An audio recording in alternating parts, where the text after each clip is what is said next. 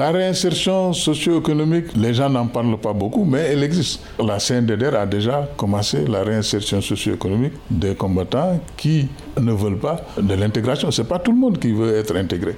Mais le fait que, au niveau de la réunion de la RND, de prendre 26 000 personnes. Comme je vous ai dit, quand on a fait le pré-enregistrement, 26 000 personnes répondaient aux critères d'éligibilité pour le DDR et l'intégration.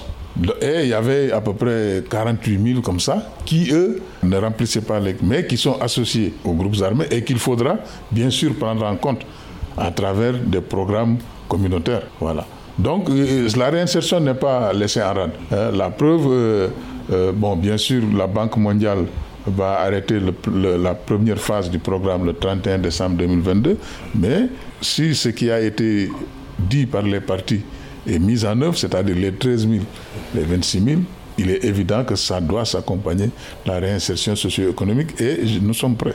Avec euh, bien sûr les autorités gouvernementales, la CNDR, la commission d'intégration, pour aller vers cette réinsertion socio-économique, ainsi que le partenaire plus ou moins le partenaire, un des partenaires aussi stratégiques, la Banque mondiale.